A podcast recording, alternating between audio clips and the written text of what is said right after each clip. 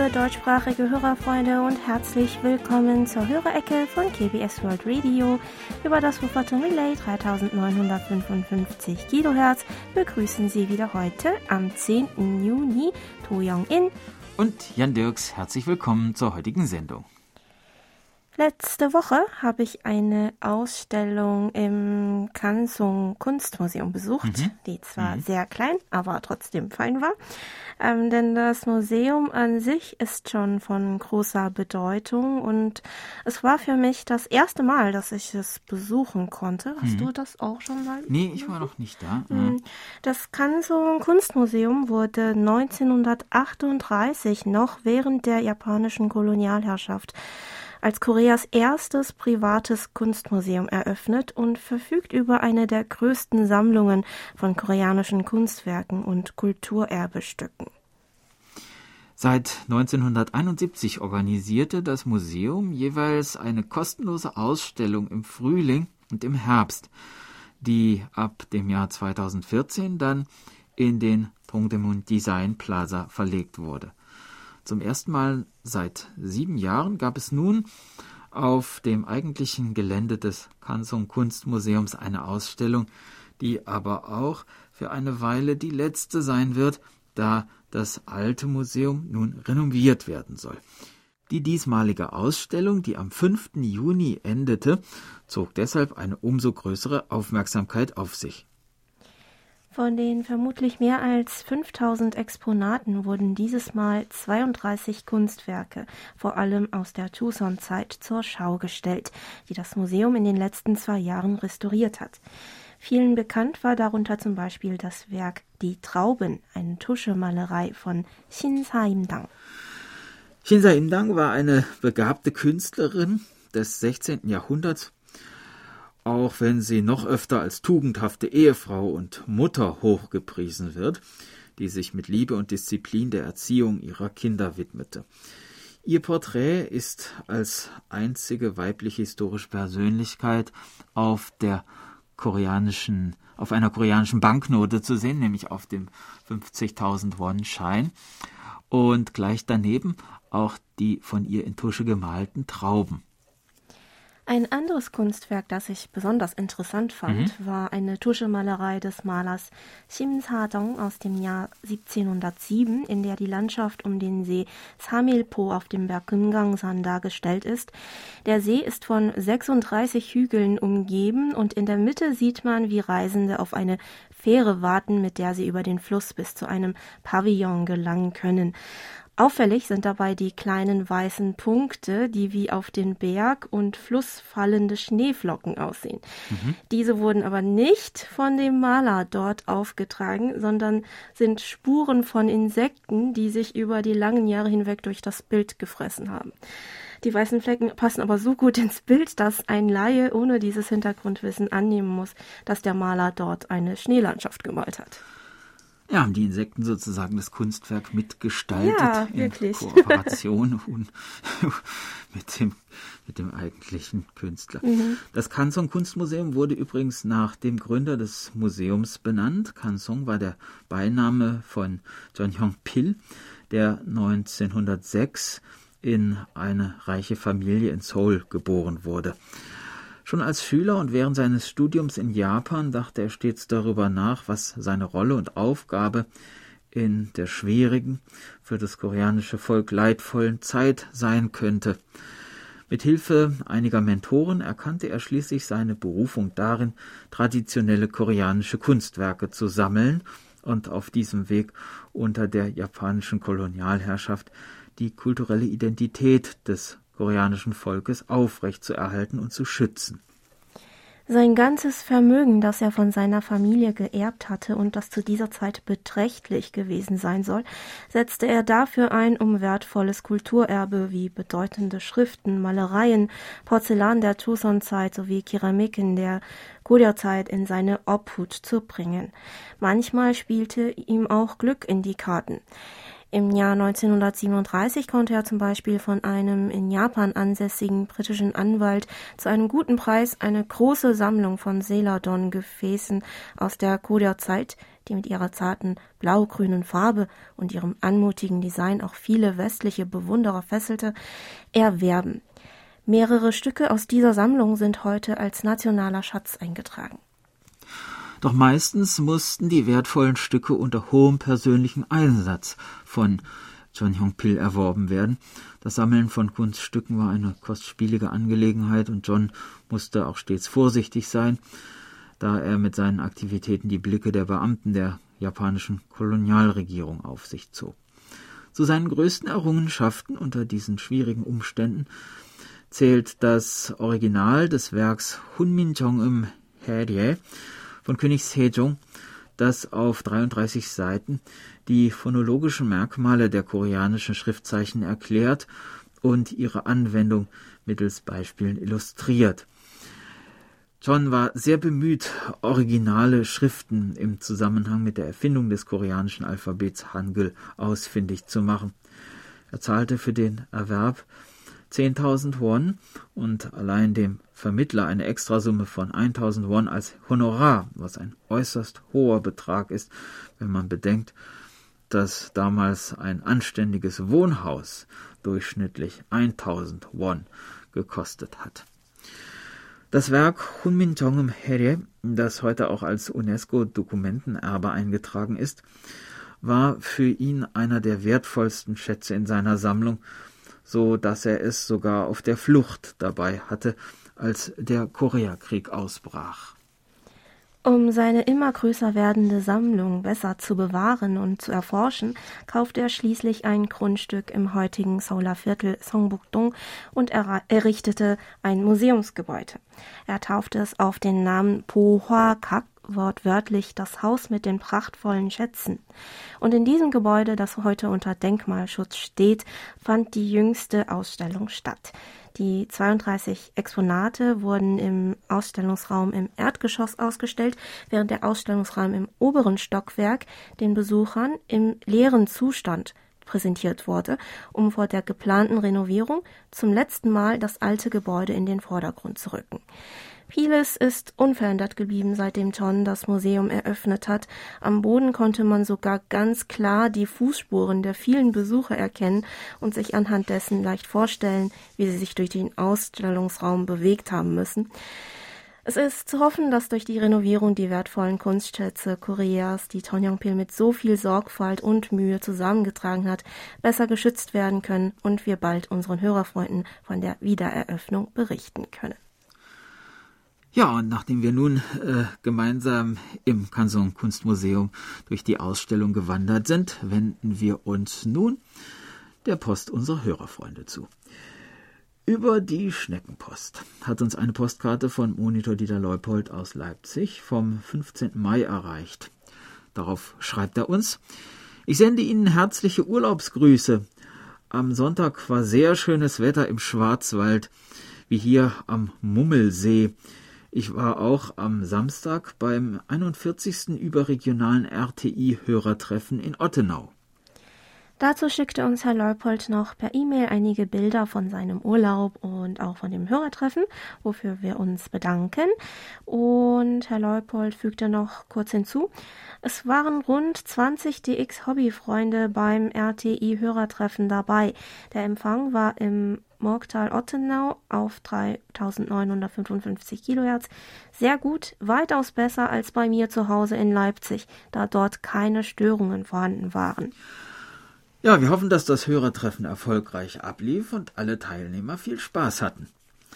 Dann haben wir zwei Empfangsberichte von Peter Möller aus Duisburg erhalten der uns mit seinem Sony ICF 2001D mit Teleskopantenne am 30. Mai und ähm, Entschuldigung, am 30. März und am 20. April mit Sinpo 5x4 gehört hat.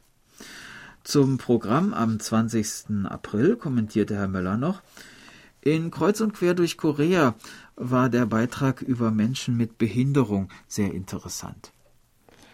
Von Johann Ruf aus Mülheim kamen seine Empfangsberichte für den Monat April und Anfang Mai.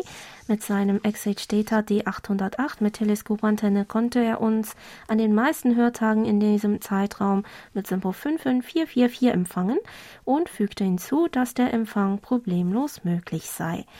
Herr Ruff hatte dann noch ein paar Fragen. Die erste lautete, am 26. April gab es in Kreuz und Quer durch Korea einen Beitrag über Pferdetherapie für Kinder und Behinderte. Gibt es eine, gibt es so eine Therapie mit Delfinen im Wasser, vielleicht in Freizeitparks? Ja, der therapeutische Einsatz von Tieren bekommt auch in Korea immer mehr Aufmerksamkeit.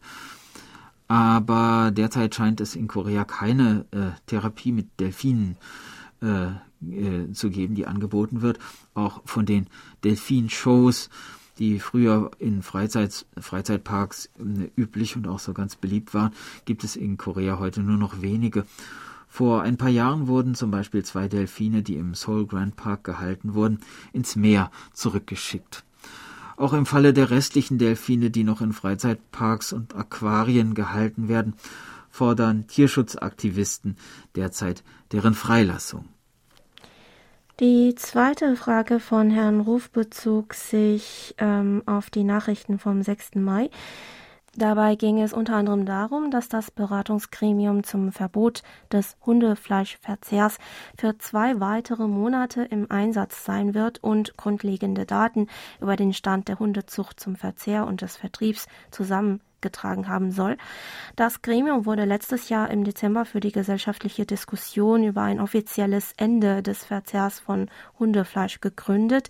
In diesem Zusammenhang fragte uns Herr Ruf noch, ob ältere Leute noch auf Hundefleischverzehr bestehen ähm, und welche Hunderassen für den Verzehr gezüchtet werden und ob die Hundefälle irgendwie verarbeitet oder exportiert werden. Zu den letzten zwei Fragen konnten wir keine Informationen finden. Genau genommen fallen Hunde auch nicht unter das koreanische Tierzuchtgesetz, in dem Hunde nicht als Nutztiere definiert sind. Der Verzehr von Hundefleisch an sich ist also nicht illegal, aber es ist für einen Tierhalter mit Schlachterlaubnis durchaus verboten, sie zu schlachten. Bei einer Umfrage antworteten lediglich 3,9 Prozent der 1000 Befragten, dass sie Hundefleisch essen. Vor allem gilt das für ältere Menschen, die noch Zeiten erlebt haben, in denen in Korea eine große Hungersnot herrschte. Ja, also ich kenne zum Beispiel niemanden in meinem Umkreis jetzt, der den Verzehr von Hundefleisch befürwortet. Mhm ähm, dass sich in Korea in dieser Hinsicht in den letzten Jahren ein deutlicher Wandel vollzogen hat, zeigt meiner Meinung nach auch schon dieser Einsatz dieses ähm, Beratungsgremiums. Es deutete außerdem an, dass auch in der koreanischen Gesellschaft ein Konsens darüber erzielt worden ist, sich dem internationalen Trend anzuschließen und dem Verzehr von Hundefleisch ein Ende zu setzen. Das endgültige Ergebnis wird das Gremium aber in den äh, nächsten zwei hm. Monaten mhm. dann bekannt geben. Ein Ernährungstrend, der in Korea in letzter Zeit immer deutlicher wird, ist der Vegetarismus und der Veganismus. Er wird vor allem von der jüngeren Generation angeführt, also der Generation Y und der Generation Z, die sich besonders für die Themen Umwelt und nachhaltige, gesunde Ernährung interessieren. Verschiedenen Medien zufolge soll in den letzten zehn Jahren der Anteil von Veganern in Korea um das 16-fache gestiegen sein. Für einen Großteil der wenigen veganen Restaurants und Lebensmittelläden in Korea zeichneten bislang private Anbieter verantwortlich, aber auch die großen Lebensmittelunternehmen haben den Trend für sich entdeckt und wollen nun auf den Zug aufspringen und die Konkurrenz mit den besten veganen Produkten und Restaurants ausstechen. Fertiggerichte mit alternativen Lebensmitteln, alternative Fleisch- und Wursterzeugnisse kommen derzeit reihenweise auf den Markt. Von den Verbrauchern wird das zusätzliche Angebot durchaus sehr positiv aufgenommen.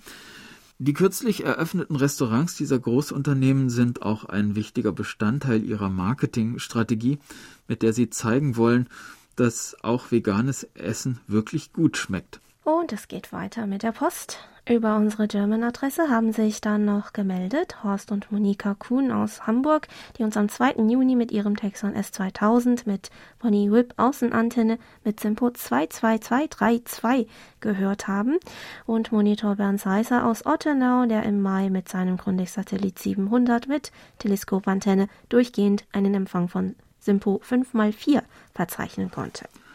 Monitor Heinz-Günther Hessenbruch aus Remscheid berichtet, dass er uns am 3. Juni mit seinem Lextronics E1 mit Stabantenne mit Simpo 43433 gehört hat und fügte hinzu, Vielen Dank für die ausführliche Antwort auf meine Frage zu den Reinigungskräften in Korea.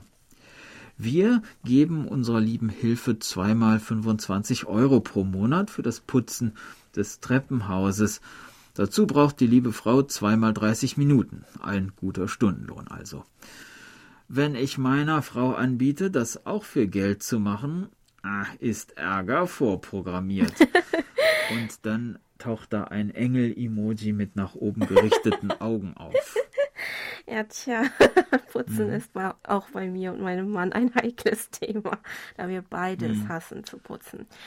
Ähm, dann fragte uns Monitor Herbert Jörg aus Bühl noch, ob wir etwas über den Friedhof der Vereinten Nationen in Busan berichten könnten. Mhm. Das machen wir natürlich gerne. Der UN Memorial Cemetery in Busan wurde 1951 vom United Nations Command eingerichtet und ist weltweit der einzige Gedenkfriedhof der Vereinten Nationen.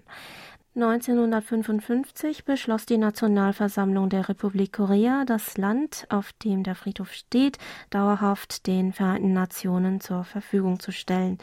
Heute wird der Friedhof von der Commission for the United Nations Memorial Cemetery betrieben, die aus Vertretern von elf Ländern besteht. Während des Koreakrieges kamen fast 40.900 UN-Soldaten aus 17 Ländern ums Leben. Ursprünglich wurden auf dem Friedhof etwa 11.000 von ihnen bestattet, doch wurde ein großer Teil der sterblichen Überreste an ihr jeweiliges Vaterland überführt, so dass hier heute 2314 Personen äh, aus elf Ländern begraben liegen. Darunter besitzt Großbritannien mit 885 die groß, größte Anzahl der hier bestatteten Soldaten. Deutschland wurde übrigens im Juni 2018 von Korea offiziell in den Kreis der 22 Nationen aufgenommen, deren Beitrag im Koreakrieg äh, gewürdigt mhm. wird. Im Jahr 2019 wurde deshalb als Zeichen der Anerkennung ähm, auch die deutsche Flagge auf dem UN-Gedenkfriedhof in Busan gehisst. Im Mai 1954 entsandte das Deutsche Rote Kreuz im Auftrag der Bundesregierung ein Krankenhaus nach Busan. Von 1954 bis 1959 wurden insgesamt 200 Ärzte, Schwestern und medizinisches Verwaltungspersonal nach Busan entsandt. 16.000 Operationen, 22.000 stationäre und 280.000 ambulante Behandlungen wurden durchgeführt. Mehr als 6.000 Babys erblickten in diesem Zeitraum das Licht der Welt.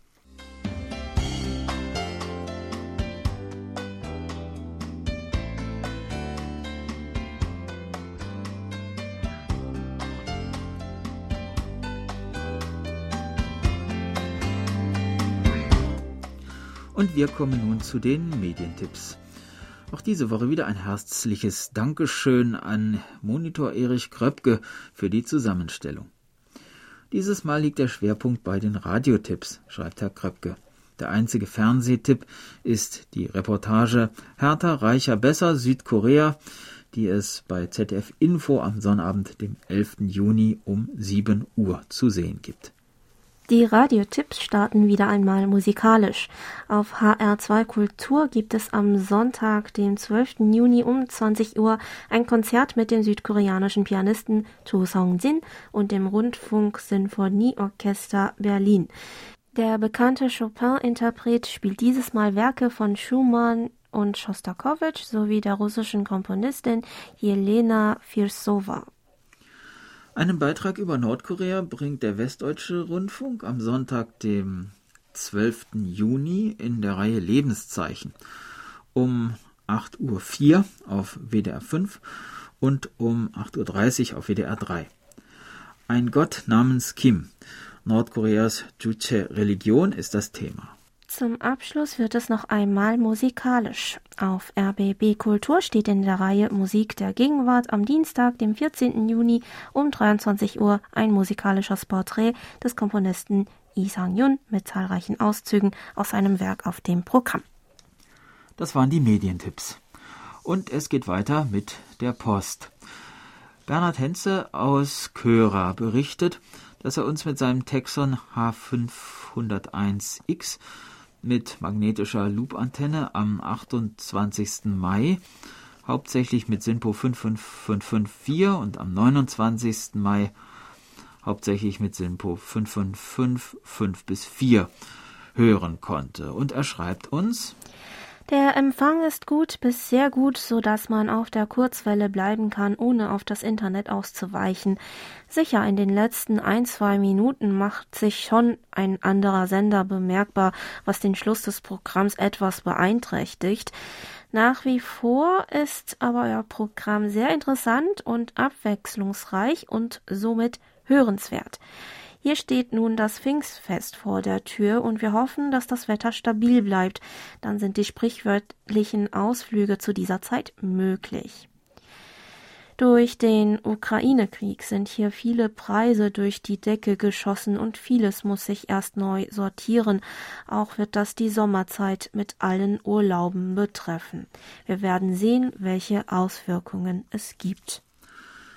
Über die Internetberichtsvordrucke berichtete Monitor Paul Gager aus Wien, dass er uns mit seinem Texon S2000 mit Teleskopantenne am 9. Mai mit SINPO 5x4 hören konnte und fügte hinzu, eigentlich war in den letzten Tagen und Wochen hier im Osten Österreichs fast immer guter Empfang auf der analogen 3955 Kilohertz.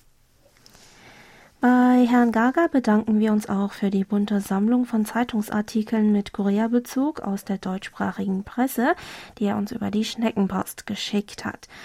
Ähm, Herr Gaga gratulierte Korea außerdem noch zu seinen Erfolgen auf dem Filmfestival mhm. in Cannes dieses Jahr. Ähm, in diesem Zusammenhang wollen wir Sie liebe Hörerfreunde, noch einmal aufmerksam machen, dass auf dem YouTube-Kanal von KBS World Radio seit Mai die Reihe K-Kino der deutschsprachigen Redaktion läuft. In einem zwei Wochen Abstand bis Ende des Jahres stellen wir zehn koreanische Filme vor. Zwei sind schon online und jetzt wird auch das dritte Video wahrscheinlich zu sehen sein. Dieses Mal haben wir uns den Film A Novelist's Film des Regisseurs Hong Sang-soo angeschaut, mit dem er dieses Jahr den großen Preis der Jury auf der Berlinale gewonnen hat. Ja, falls Sie Schwierigkeiten haben, den YouTube-Kanal oder das Video zu finden, besuchen Sie einfach unsere Homepage. Dort ist das Video gleich über einen Banner ganz oben auf der Startseite verlinkt. Wir hoffen auf reges Interesse und viel Spaß beim Zuschauen. Dann machen wir mit der Post weiter. Es gab auch eine E-Mail von Ralf Handel aus Werneck. Letzten Samstag hatten wir ja in der Hörerecke erwähnt, dass wir von ihm über die Schneckenpost ein altes QSL-Kartenexemplar mit einer Zeichnung von einem Kremlin, der auf einem Auto sitzt und den Empfänger grüßt, erhalten haben. Diese Woche erklärte uns Herr Handel per E-Mail näher, welche Geschichte hinter dem Kremlin steckt. Er schreibt, es freut mich sehr zu hören, dass meine QSL-Karte per Schneckenpost bei euch angekommen ist. Ein Freund hat sie 1991 für mich entworfen und der Auftrag lautete schlicht, mal doch mal eine QSL-Karte für mich. Ja, und das kam dabei heraus. Damals war CB-Funk sehr verbreitet und überaus nützlich. Von Mobiltelefonen, wie sie heute in Gebrauch sind, wagten wir nicht einmal zu träumen. Wie unschwer zu erraten ist, war mein Stationsname Gremlin und der Gremlin fuhr damals einen Opel Kadett D, welcher in allen Details auf der Karte verewigt wurde. Der Aufkleber rechts unten in der Frontscheibe, der Schriftzug auf der Seite, Kennzeichen, Scheinwerfer, sogar die grinsende blaue Rauchwolke beim Kaltstart. Der Rufname in Rot-Weiß ist natürlich ein Hinweis auf die fränkische Herkunft. Wir mhm. bedanken uns dafür, dass Sie mit uns diese wertvolle Erinnerung geteilt haben, lieber Herr Handel. Eine sehr interessante Karte mit Erklärung noch interessanter. Mhm. Ähm, dann meldete Monitor Dieter Feltes aus Pirbaum, dass er uns am 27. Mai mit seinem Sony ICF SW 7600G mit 10 Meter Langdrahtantenne mit Simpo 23222 empfangen konnte. In seiner E-Mail schreibt er uns zunächst einmal schöne Grüße aus der Oberpfalz, das heißt am Rande zu Mittelfranken. Die wiederholte Sondersendung Hallo Monika hat mir ganz gut gefallen. Es sollten öfters mal solche Sendungen gemacht werden. Ich freue mich schon auf die nächsten Sendungen. Monitor Nuri Streichert aus Hildesheim berichtete, dass er am 3. Juni einen Kurzwellenempfang von Sinpo 43333 hatte und erzählte uns, Gerade habe ich meine Mitgliedschaft in der ADDX um ein ganzes Jahr verlängert und dabei bemerkt, dass ich 2022 sage und schreibe 31 Jahre Mitglied im Verein bin. Zwar habe ich mit der Kurzwelle im Jahr äh, 1989 begonnen, eingetreten bin ich aber erst im August 1991. Da war ich 18 Jahre alt. Jetzt werde ich bald 49 und nächstes Jahr 50, wie die Zeit vergeht. Aber das sehe ich auch bei Leo. Ich sehe ihn immer noch vor mir, wie mir Bianca und Norbert ihn mir zum ersten Mal in den Arm legten. Da war der Kleine zehn Tage alt. Jetzt wird er im Dezember acht und mausert sich derzeit zum kleinen Rabauken. Ja, bei den Kindern merkt man das besonders stark, wie schnell die Zeit vergeht, finde ich. Mm. Dir geht es wahrscheinlich ja. genauso mit ja. den äh, deinen Kindern, mm. ja. Ich habe zwar keine Kinder, aber ähm, ich bin auch immer wieder erstaunt, wenn ich die Nichte und den, ne den Neffen meines Mannes sehe, wie schnell sie wachsen. Ich erinnere mich zum Beispiel noch, wie ich die Nichte als Neugeborenes gesehen hatte, also ganz genau so wie Herr Streicher mit ähm, seinem Neffen. Und Jetzt ist ähm, sie schon in der sechsten Klasse und fast so groß wie ich. Mhm. Naja, also zugegeben, ich bin ziemlich klein und es ist leicht, mich von der Körper Körpergröße her zu überholen. Aber es ist schon, ja, erstaunlich. Äh, und es ist auch ein komisches Gefühl, ähm, wenn ich bei meiner kleinen Schwester, die mhm. dieses Jahr im Herbst heiratet, ähm, bei ihren Hochzeitsvorbereitungen zusehe. Da denke ich auch immer, sie ist doch noch klein. Und Tja, das ist sie doch nicht mehr, ja. Die Zeit rast. Mhm. Dann hieß es in der E-Mail von Herrn Streichert noch, ich bin immer wieder erstaunt, wie viele DXer es in meiner Heimatstadt doch gibt. Wir hatten in den 90er Jahren ein regelmäßiges DX-Treffen in einer Hildesheimer Kneipe, die es nun nicht mehr gibt. Und irgendwann ist der Kontakt zu den DXern eingeschlafen. Einer der Organisatoren macht nur noch Amateurfunk, andere sind weggezogen, weitere starben nach Krankheiten. Ach, irgendwie vermisse ich die guten alten Zeiten. Mein Mann fragt mich ab und zu, ob es bestimmte Momente in meinem Leben gibt, in die ich zurückreisen und die mhm. ich wiedererleben möchte, auch wenn nur kurz für diesen einen Augenblick. Mein Mann möchte vor allem bestimmte Emotionen wieder erleben, die er nur damals fühlen konnte. Also zum Beispiel am ersten Tag an der Uni mhm. oder während der letzten Reise mit seinem verstorbenen Vater. Es gibt zwar viele schöne, unvergessliche Momente, aus, auch aus meinem Leben, mhm. die für mich ebenfalls sehr wertvoll sind und an die ich mich gerne zurückerinnere. Aber nach langem Überlegen antworte ich dann doch immer, dass ich die Gegenwart spannender finde und ich nicht unbedingt in die Vergangenheit zurückreisen mhm. möchte mhm. oder muss. Ja. ja. Was meinst du? Ja, äh, mir geht's ähnlich. Also äh, zurückreisen möchte ich auch nicht. Mhm. Dass man sich erinnern kann, ist schon ganz praktisch. Ja. Dann kann man auch wieder zurückkommen, wenn man will, nicht? Also, mhm. Also das ist ganz gut geregelt so. Ja, und man erinnert sich irgendwie noch schöner. Vielleicht ist ja. Ja, man kann dann auch auswählen. Man erinnert sich genau. dann ja meistens sowieso eigentlich an die, schöne, an die schönen Seiten mhm. und das andere, das verdrängt man dann so ein bisschen. Ja. Ja, und nochmal zurück zur E-Mail von Herrn Streichert. Herr Streichert teilte uns dann äh, nämlich noch zum Schluss mit, dass am 13. Juni die nächste Ausgabe seiner Sendung Stilgitarre ansteht und im Juli ein Musikallee-Spezial mit Musiksongs, die Urlaubsorte im Namen haben. Und es werde in den darauffolgenden Monaten noch weitere Specials geben, sodass sich die Fans auf einiges freuen können, kündigte Herr Streichert an. Ja, prima. Und äh, bei uns geht's weiter mit der Post. Bei Monitor Franz Schanzer aus dem österreichischen Schrems bedanken wir uns für den Zeitungsartikel mit Nordkorea-Bezug aus der österreichischen Presse, den wir über die Schneckenpost erhalten haben. In einem beigelegten Brief vom 19. Mai schrieb er uns noch, ich empfange Ihre Sendungen auch über Kurzwelle auf der 3955 Kilohertz. Mein Empfänger ist dieses Mal ein Uniden CR 2021 mit Aktivantenne gewesen.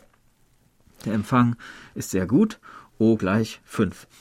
Das Programm ist wie immer sehr interessant und sehr ausführlich gewesen. Am 3. Juni konnte uns Herr Schanzer übers Internet empfangen und schrieb uns per E-Mail, der Empfang war sehr gut und störungsfrei. Der Beitrag über die Putzfrau in Korea war sehr interessant und ausführlich. Bei uns ist übrigens gerade Spargelzeit. Mhm. Gibt es in Korea auch Spargel? Ja, Spargel gibt es auch in Korea. Meistens äh, sind es aber die grünen und nicht die weißen Stangen. Also weißen Spargel sieht man hier äußerst selten. Aber auch die grüne Variante gehört in Korea nicht unbedingt zum Alltagsgemüse, das oft auf dem Esstisch zu sehen ist. Auch wenn es in den letzten Jahren etwas häufiger äh, verzehrt wird. Äh, meistens wird Spargel zum Steak serviert oder es gibt ein oder zwei Stangen im Salat. Eine Spargelsaison gibt es also in diesem Sinne nicht. Sigmar Boberg aus Osnabrück konnte uns am 3. Juni mit seinem NRD 535 von JRC mit Loop-Antenne mit SINPO 55545 empfangen und erklärte weiter. Der Empfang war wieder sehr gut, ein absolut gutes Signal. Vereinzelt gab es Schwundeinbrüche bis zu 15 Dezibel, die bei einem Signalpegel von bis zu S9 plus 60 Dezibel eine kleine Rolle spielten. Das Fading bringt ein paar Phasendrehungen mit sich, nicht weiter wichtig. Der Signalpegel ist so stark, dass der Abschwächer betätigt werden muss. Der Störpegel lag bei mir zurzeit bei S6, also ein relativ normaler Wert für diesen Frequenzbereich zu dieser Jahreszeit. Wir hoffen, dass Sie heute bei uns wieder bei bestem Empfang reinhören, lieber Herr Boberg. Herr Boberg schrieb uns außerdem, dass er die Sendung an dem Tag wieder sehr interessant und unterhaltsam fand und hatte dann noch eine Frage zum Thema K-Pop. Er schreibt, alles redet über K-Pop. Ich kann mir vorstellen, dass es in der großen Musikszene Südkoreas auch Rockmusik gibt. Ich kann hier bei guten Bedingungen auch den Inlandrundfunk Islands auf 207 und 189 Kilohertz hören. Auch die Wikinger bringen viel Rockmusik aus dem eigenen Land. Daher meine Frage, ob es in Südkorea auch Rockmusik gibt. Ja, natürlich, das gibt es, auch wenn sie heute in der südkoreanischen Musikindustrie eher ein Nischendasein führt. Aber es gab auch mal Zeiten, in denen die Rockmusik die äh, Musikszene in Korea wirklich so richtig rockte. Als Vater der, des koreanischen Rocks gilt der Musiker Shin Jung-hyun. In den 1960ern gründete er eine Band namens Ad 4 mit der er zusammen das erste Rockalbum in Korea herausgab. Das Album ließ das koreanische Publikum jedoch völlig kalt. Doch er gab nicht auf. 1974 veröffentlichte Shin mit seiner neu gegründeten Band Shin Jong-hyun und Yobjon ihr erstes Album mit dem Lied Die Schöne das heute als Klassiker der koreanischen Rockmusik gilt und immer noch von vielen gecovert bzw. nachgesungen wird. Von diesem Album sollen 100.000 Exemplare verkauft worden sein, was in Anbetracht der damaligen Flaute der Plattenindustrie ein großer Erfolg war. Diese beeindruckende Leistung wurde anschließend auch von anderen Bands mit vorangetrieben. Innerhalb von nur zehn Jahren wurde also in der koreanischen Rockmusik ein erstaunlicher Wandel herbeigeführt. Dabei wurde die westliche Rockmusik von den koreanischen Musikern verinnerlicht und den lokalen Musikgeschmack auch etwas angepasst. Allerdings wurde dem Siegeszug der Rockmusik bereits 1975 durch die autoritäre Regierung unter Präsident Park Jong-hee mit ihren strengen Regelungen zu Bühnenwerken und populären Liedern ein Ende gesetzt. Beschleunigt wurde das Ganze durch einen Marihuana-Skandal, in den äh, unter anderem prominente Rockstars wie Shin verwickelt waren. Die zweite Hälfte der 1970er war also eine dunkle Zeit für die koreanische Rockmusik. Songs und Live-Auftritte vieler Rockmusiker wurden dabei für längere Zeit verboten, sodass viele ihre Karriere schließlich frühzeitig beendeten. Aber Ende der 1970er tauchten dann doch noch neue Rockbands auf, die sich vor allem bei den beliebten Musikwettbewerben für Studenten einen Namen gemacht hatten, wie die Bands Sanulim und Sarangwa Pyongha. Der Erfolg dieser neuen Bands wirkte als Triebfeder für eine neue Ära der koreanischen Rockmusik, die in den 1980ern auch in Kombination mit anderen Musikrichtungen wie New Wave, Punk, Fusion, Hard Rock und Heavy Metal an Vielfalt und Reife gewinnen konnte. In den 1990ern knüpften einige Rockmusiker an die Trends der vorherigen Generation an.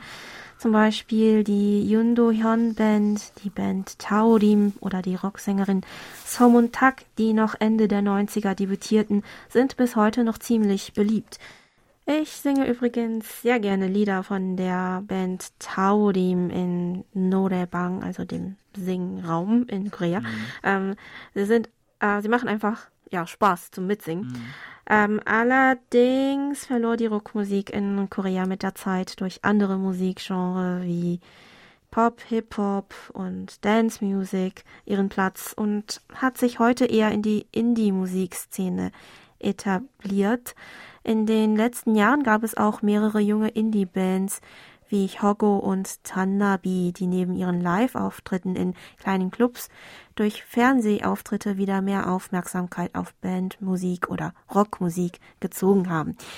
Ja, wer weiß, vielleicht kann die Rockmusik dann doch noch irgendwann wieder in den Mittelpunkt der koreanischen Musikszene rücken.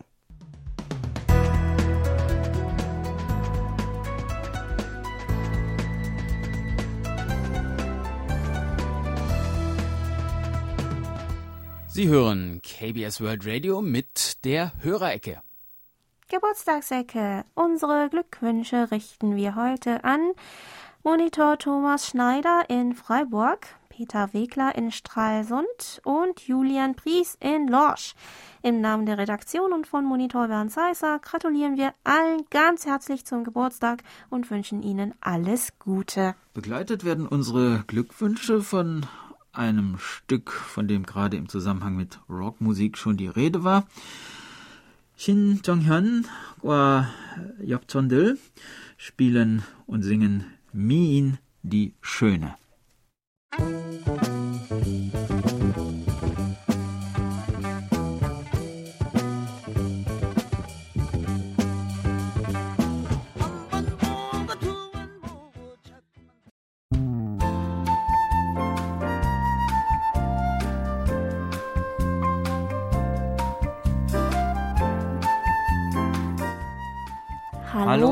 Wochenende.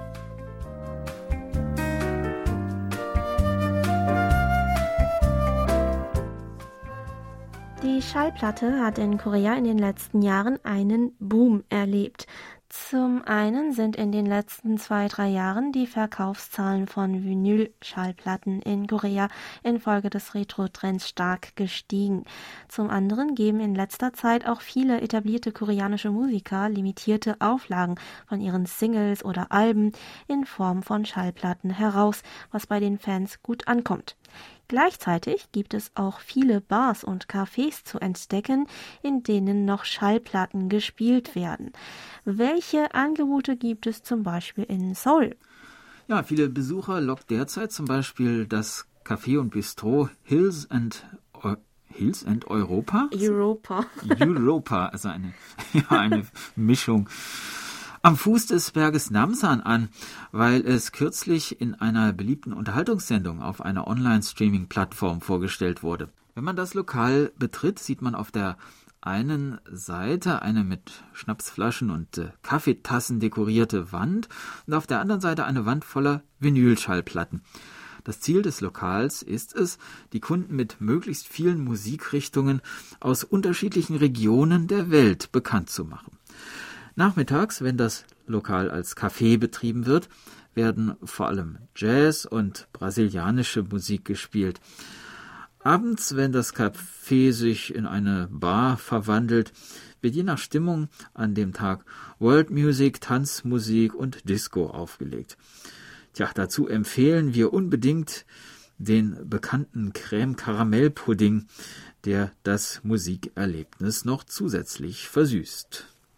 Für Einsteiger, die gerade erst in die Welt der Schallplatten eintauchen, könnte das Lokal Television Record Bar im Solarviertel Mangwon genau das Richtige sein. Vielleicht erinnern Sie sich, das hatten wir vor ein paar Monaten, also dieses Viertel mhm. hatten wir vor ein paar Monaten in der Rubrik schon einmal vorgestellt. Am Eingang findet man zur linken Hand eine kleine Sammlung von Schallplatten, die zum Verkauf stehen. Die Ecke mit der orange gestrichenen Kabine auf der rechten Seite ist dann den DJs vorbehalten, die freitags und an den Wochenenden dort Platten auflegen. Welcher DJ an welchem Tag spielt, darüber informiert das Lokal auf Instagram. Auf der Getränkekarte stehen Kaffee und auch alkoholische Getränke. Ab 19 Uhr werden aber nur alkoholische Getränke und dazu kleine Snacks angeboten. Und sobald sich die Disco-Kugel vor dem DJ-Booth zu drehen beginnt, kann der Abend so richtig losgehen. Für Weinliebhaber könnte das Lokal Pompette Selection in der Nähe der U-Bahn-Station Kümho, der Linie 3, von Interesse sein, das über ein ziemlich breites Angebot an Naturweinen verfügt und gleichzeitig Vinylschallplatten und verschiedenen Krimskrams im Retro-Stil verkauft. Den Kunden wird sogar der passende Wein zur jeweiligen Schall Schallplatte empfohlen. Gespielt werden gewöhnlich Old Pop, New Orleans Jazz und auch koreanische Musik aus den 70er und 80er Jahren. Auch hier treten freitags und samstags DJs auf, die ihren eigenen Plattenkoffer dabei haben. An manchen Tagen, an denen die Stimmung besonders gut ist, kann man auch erleben, wie alle aufstehen und zusammen zur gespielten Musik tanzen. Der Wein kostet übrigens etwas mehr, wenn man ihn im Laden trinkt, aber dafür bekommt man auch tolle Musik geboten. Wer einmal eine größere Kollektion an Vinylschallplatten bewundern möchte und wem es mehr um die Musik geht als um das Menü, der sollte einmal die Rehall Music Gallery in so im Solarviertel Songbukdong besuchen. Ihre Wände sind übersät mit über 120.000 Schallplatten, die ein beeindruckendes Repertoire umfassen. Jeder Besucher zahlt 10.000 Won Eintritt, dafür gibt es ein Getränk und einen Zettel. Darauf notiert man seinen Musikwunsch. Jedoch werden nur Musikwünsche zu den Genres Pop, Jazz und klassische Musik akzeptiert. Je nach Musikstück werden auch unterschiedliche Lautsprecher benutzt, über die das entsprechende Stück aus technischer Sicht am besten wiedergegeben werden kann. Schon allein wegen dieser hochqualitativen Lautsprecher lohnt es sich auch, mal die eigenen Schallplatten oder CDs mitzubringen und sie im Laden abspielen zu lassen. Für Audiophile und alle, die ein besonders gut geschultes Gehör haben, sicherlich ein Hochgenuss. Tja, das war unser Wochenendtipp. Und wir hoffen, dass Sie auch nächste Woche wieder mit dabei sind.